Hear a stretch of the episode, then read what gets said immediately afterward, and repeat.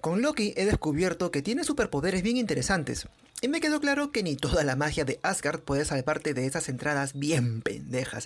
Se le ven hasta las ideas. Ya, en fin, a la one, two, three.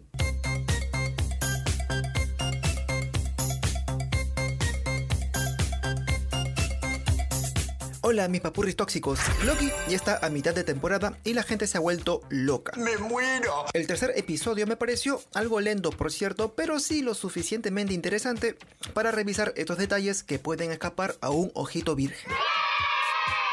Ya está de más decir, pero arrancamos con este podcast con una alerta de spoiler.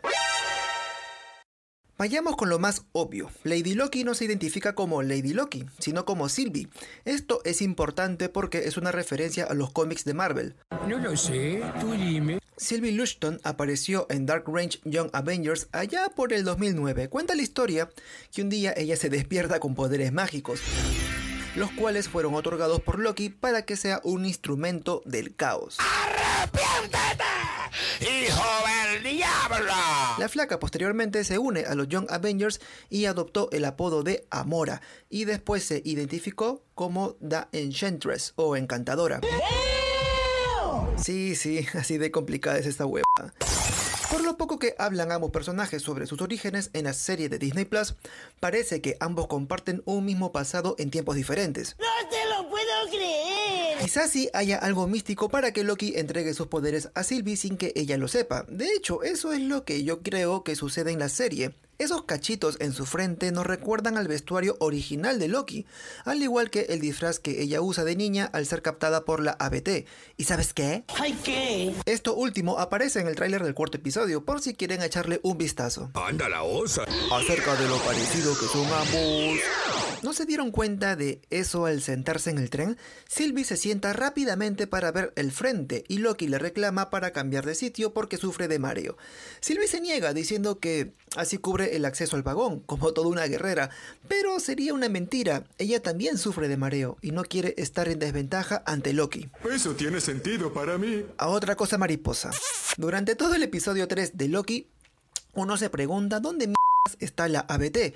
¿Por qué no sigue el dúo dinámico hasta la Mentis 1?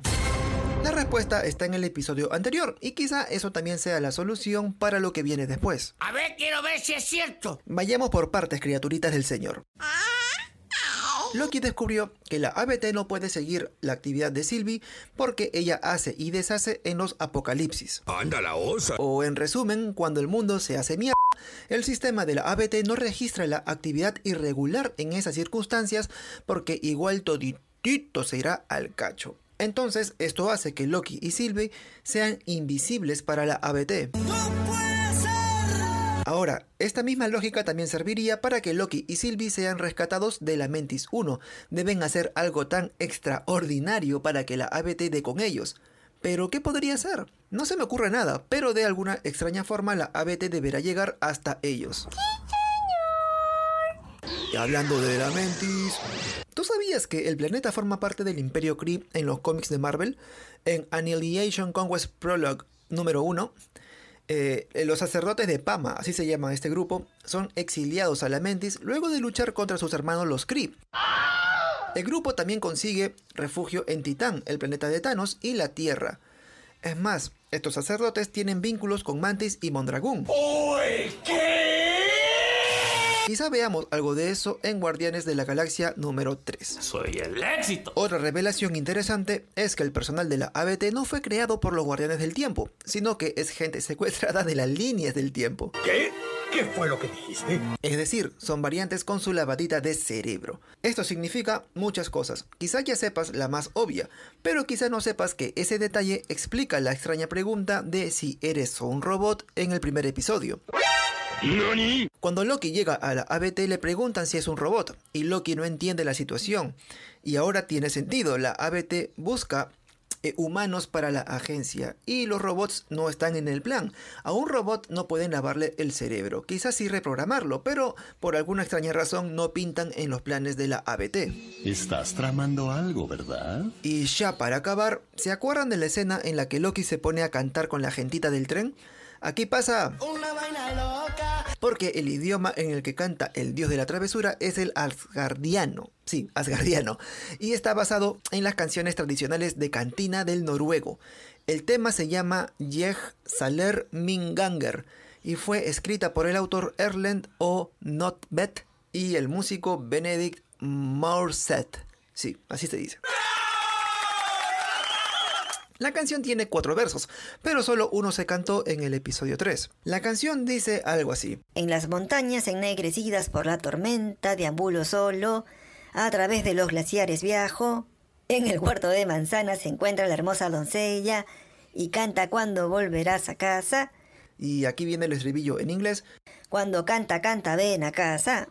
Ya sé, suena terrible, pero bueno, ese es como suena, ¿no? Seguro que en asgardiano suena mejor. Eso tiene sentido para mí. Y aquí el detalle interesante, si es que tuvieron buen ojo, es que como buen asgardiano, Loki tira la copa al suelo tras la celebración.